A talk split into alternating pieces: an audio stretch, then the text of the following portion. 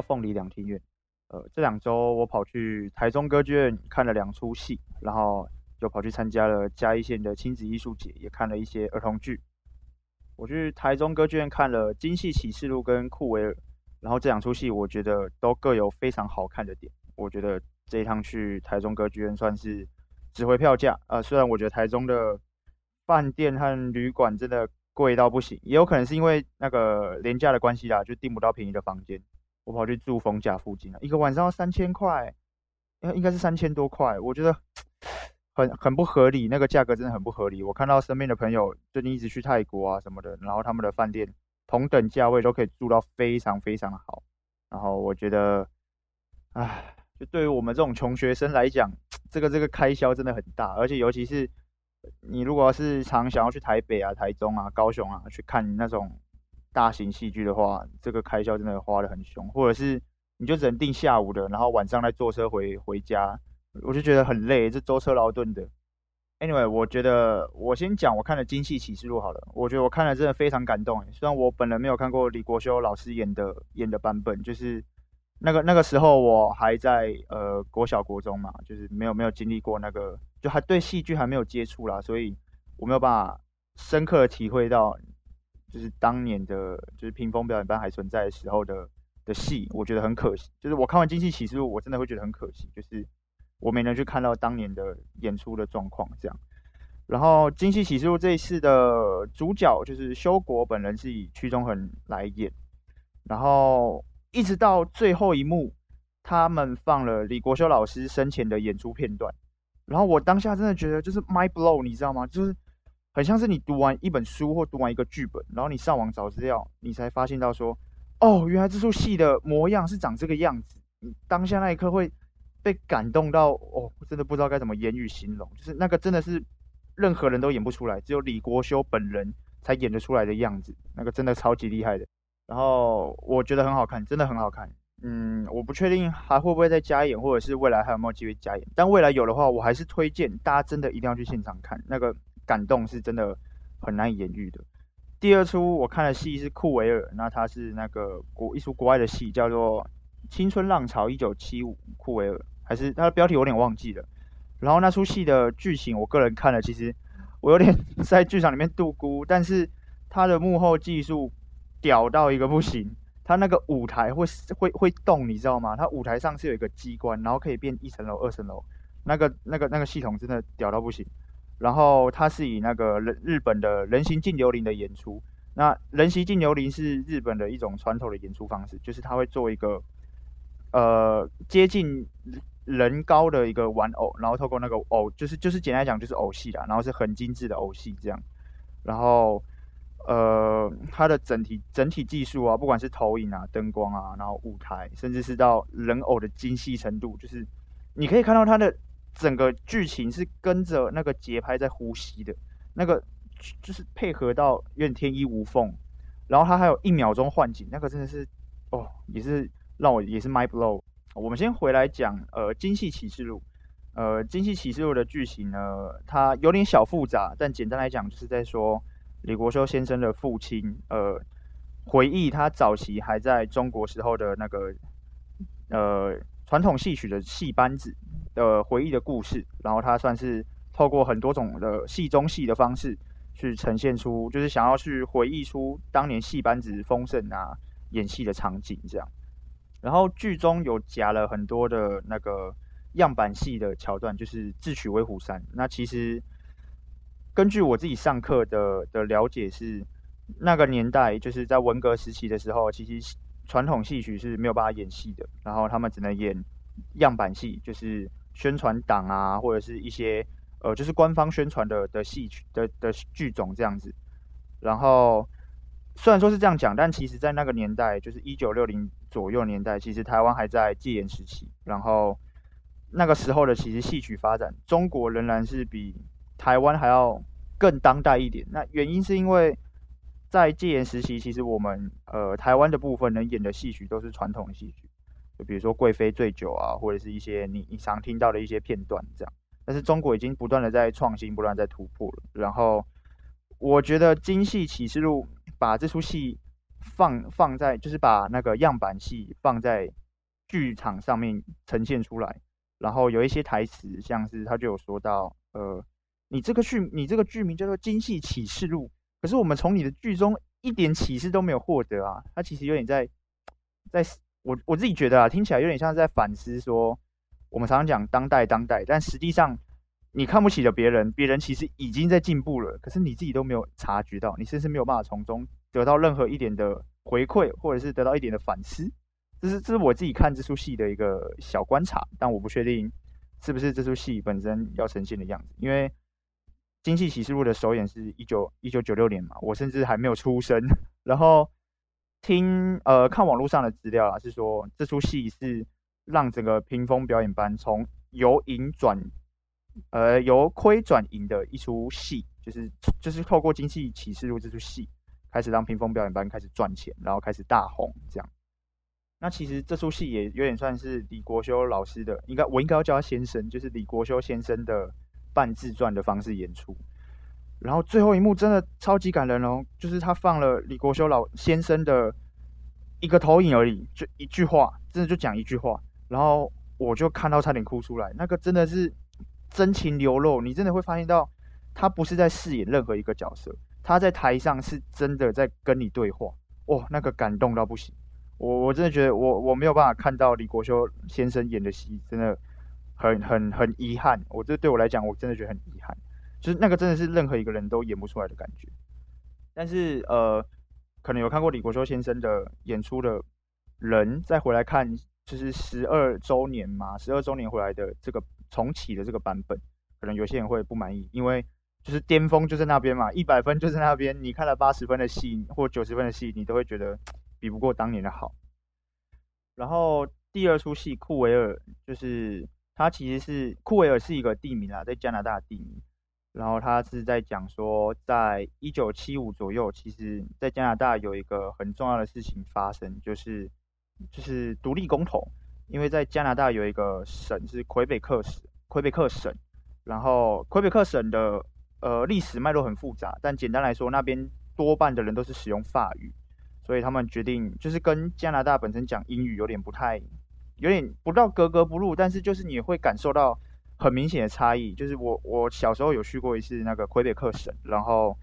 里面真的就是长得超级像法国，就是连那个店家啊、扛棒啊，全部都是法文。其实加拿大本身是，就是你在国中小是要学法语的，它有一门课是法语课，这样就有点类似我们现在的呃台语课这样，只是他们是比较 formal，就比较正式一点的台语课，然后就是在讲法语，然后到那个地方真的就是全部几乎都是用法语在对话，然后吃法国料理啊什么的，就是真的很一个另类法国。然后在一九七多年左右，魁北克他们有一个独立公投，就是他们认为说，他们想要从加拿大当中。独立的，就是就是变成一个独立国家这样子，但最后是没有通过啦。然后库维尔这个地方就被并入了，在那个时候就被并入了那个魁北克市里面这样子。他就是在演说当年的魁北克市的人啊，就是有两个选择嘛，你第一个要么就是跟着魁北克生活，要么就是到加拿大的其他省份去去找工作，或者是去另起炉灶这样。然后他在饰演在这样子的。呃，脉络底下，然后他们的年轻人是怎么看待这样子的事情？然后怎么样在这种彷徨的时代，尤其是冷战还在的时候，要怎么算是面对他们的未来？那毕竟国情有差啦，所以我没有办法很全然的去感受到那个青春的彷徨感。就比起台湾的一些青春片来讲的话，不过他的演出用净琉璃的方式演出，其实。细腻到不行诶，他连那个人偶要走路啊，什么都算得非常好，就有点真的是把他当做一个人类在照顾，然后那个细致程度是，就是真的是要练习练习很多次的。然后他们的幕后座谈其实有说，他们在创作这出戏的过程有点像是一个 workshop，就是我们演员每天进去就是玩游戏，玩各种游戏，然后每个人就丢出他的想法、他的灵感，然后互相的讨论、互相的磨合，然后磨合出了这出戏。我觉得。很好看，真的很好看。呃，我指的是剧情，不是剧情，那个技术方面真的很好看。然后他们的表演，他们的节奏都很棒。只是他们的剧情真的，我看到真的是差点睡着。但但它也是一出很好的戏。然后在这个连假，我就回到嘉义的亲子艺术节，然后看了很多的户外表演跟呃一些儿童剧，然后我刚好就是跟了一档日本飞行船的演出，然后我看见他们当天装台，然后演出拆台，日本人的速度就是超级快，而且他们分工超级明确，我真的被他们的工作流程吓到诶，他们早上八点进来，然后下午一点就要演出，他们每一个部门就是舞台啊、灯光啊、舞间啊。他们流程之快，然后每个人都知道自己要干嘛，分工超级明确。然后有一个传说是他们的 follow 手，就是 follow 什么是 follow 手，就是呃有一些演出，比如说演唱会，就是歌手在唱歌嘛，他会有一颗追踪灯打在那个歌手身上，啊，我们会俗称它叫做 follow。然后 follow 手的任务就是打 follow。那他们要怎么打 follow？他们会工欲善其事，必先利其器。他们会把整座 follow 拆掉。上游保养好，然后再把整座 follow 装回去，然后再去打 follow。他们那个表演细致到不行。我我在他们装台的时候，我就看到他们舞台组把那个台湾的那种工业用大型电风扇，整座电风扇拆掉上游，然后拿抹布擦过一遍，再把它装回去再使用。他们那个真的超级夸张的，还有人穿木屐进来装台，干超屌。我第一次看到有人进剧场穿木屐装台，那个真的是酷到不行。而且他们并没有说他们装台的时间只有四五个小时，就把演出搞得很简单。他们什么都有，就把人吊在空中也有，然后拉布幕也有，用其他的手法表演啊，什么干冰机啊、雾机啊，什么都具备。他们真的是细致到不行。然后听他们的大哥是说，这出戏他们已经演了一百多次，就是 你就想象你把鞋带。你你绑了一百多次的鞋带，就是他们那个工作流程是已经精简啊，机械化到不行，真真的超级厉害。他们连调灯都只花了大概五十几分钟就调完，然后整个演出是大约一百分钟。他们最后拆台，把所有东西全部卸下来，只花了一个半小时，就是他们拆台比演出的时间还短，超级强。而且很少数的是在嘉义这种地方可以把票全部售完。他们演两场哦。然后还可以把票全部卖完，就是座无虚席的那种。我我下一出在就是在今年嘉义唯二有把票卖完的，只有云门舞集的新传，还有日本飞行船的这一出儿童戏《杰克与魔豆》，超厉害。最后还看了一出演出是呃魔笛，就是儿童剧版的魔笛。然后他们请的是台湾的声乐老师来唱歌。我不是说。超级超级能唱的，就是那些老师是一天唱了两三场，然后还可以高音上得去。你知道那个夜后的咏叹调，它完全没有落拍，完全没有高音上不去，低音下不来，就是超级能唱，一直唱，一直唱，一直唱，一直唱。而且魔笛这出戏很酷的是，他们整个舞台全部都是那个，全部都是气球，他们是用气球搭出一个舞台，然后超级厉害，真的超级厉害的。但是我是有听说说他们每次演这出戏都赔钱啊，因为就是成本划不来。但是他们还是一直加演，一直加演。这次好像已经是第六度加演了，就你就你就知道这出戏在台湾有多红、多厉害。嗯，然后有很多老师其实是建议我说，如果台湾有引进或买国外的戏，或者是有国外的剧团来到台湾演出，就是都去看，就是你要去知道说，国外的人现在在玩什么，或者是国外的有什么新的东西引进啊，有什么新的技术啊，或者是有什么特殊的效果，你都去了解一下会比较好。就国外的月亮比较远嘛，但是。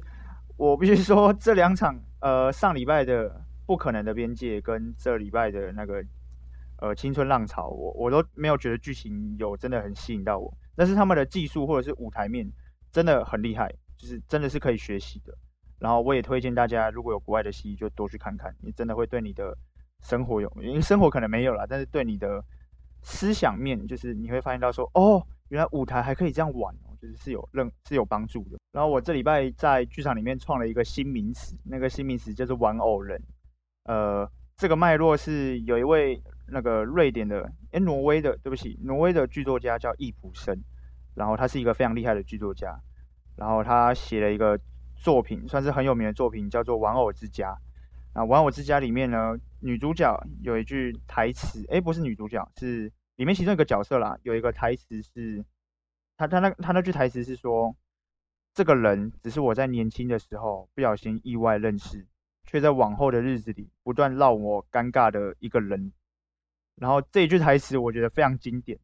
因为你常常会发生这种事情，直到现在还是会发生这种事情。所以我决定说，如果有某个人让你发生了以上上述这个台词的脉络，我就会说这个人是我的玩偶人啊。你知道，其实就是剧场圈子不大不大，算很小，所以任何事情都会彼此都知道。然后有时候别人认识你，就是透过其他人去认识你，就是透过其他人口中或者是眼中的你，然后来第一第一眼就是你的第一印象就是这样了。然后有时候我就会莫名其妙的被这样认出来，然后我就会觉得有点尴尬，尤其是当指明你，或者是从他那个人的口中，就是那个人其实也不是个。很优秀，也很优秀也好，不优秀也好，就是透过他人口中去得知你，你就觉得，哇靠，他跟我讲了什么，或者是那个人跟你说了什么，然后就是有时候那个情境会很尴尬，或者是表情会很微妙，你知道吗？我觉得怕怕的。我前阵子有收到一个消息是，春眠又要重演了，然后春眠是一个。我一直很想看，但是每一次就是上一次买票，然后就因为有事情就把票让让给别人，然后这次终于终于在六月还有五月底又要再重演了，我又买了一张票，希望到时候不会再有事情让我没有办法去看。然后这出戏我觉得应该会很好看，所以我也蛮推荐大大家如果可以去 Open Tickets 找一下春眠，然后有时间的话也可以去看，因为去看的人。基本上也是好评如潮啦，好评如潮。我也还没有听说过负评。我在台中歌剧院的光个粉丝专业上有看到一个五月多要来表演的舞作是什么？瑞典瑞典哥德堡舞团的两只舞马，然后它是在一个三十四度的斜坡上跳舞。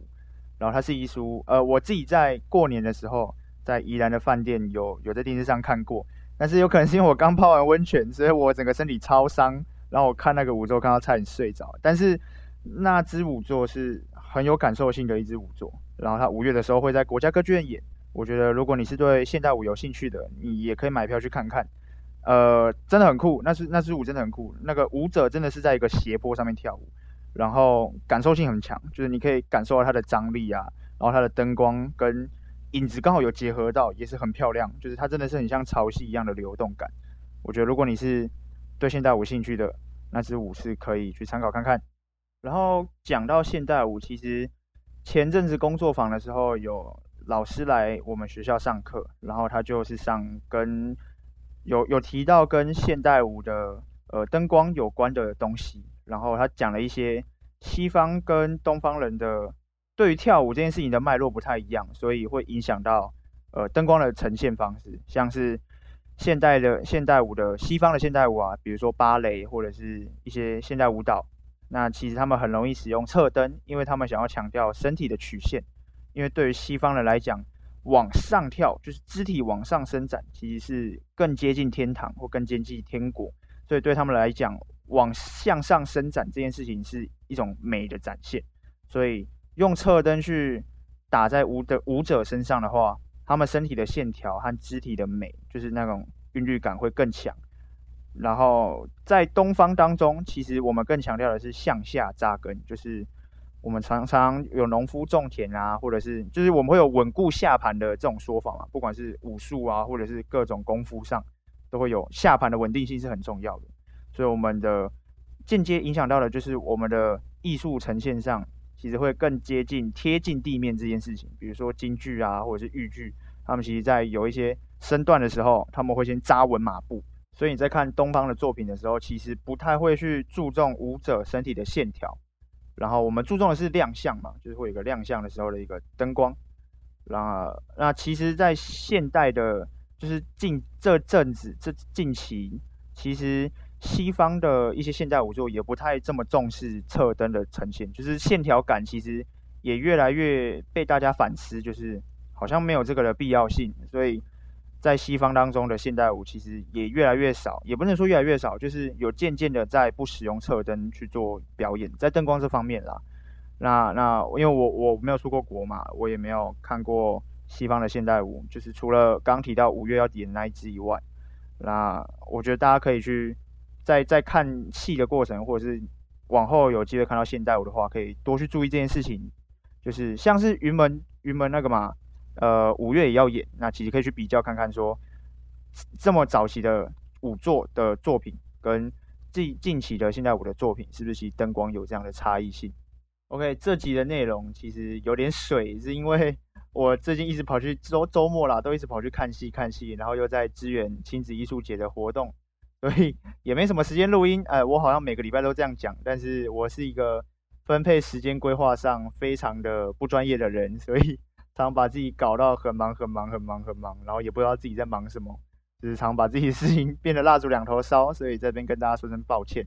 那自己就当做是呃，算是把近期的看戏的一个呃心得，就是在这一集的时候发出去。不然平时也没有人跟我聊天嘛，因为也没有人会就是跟我看同样的戏啊或什么的，你也很少能够聊到这种情况，所以就这边就当做我一个在闲话家常的一个 episode 这样。好，我们这集就先录到这边。那下个礼拜我会邀请到一个。算是火艺社很重要的一个团员，然后来到我们的呃凤梨党庭院里面，那可以大家可以期待一下下一集。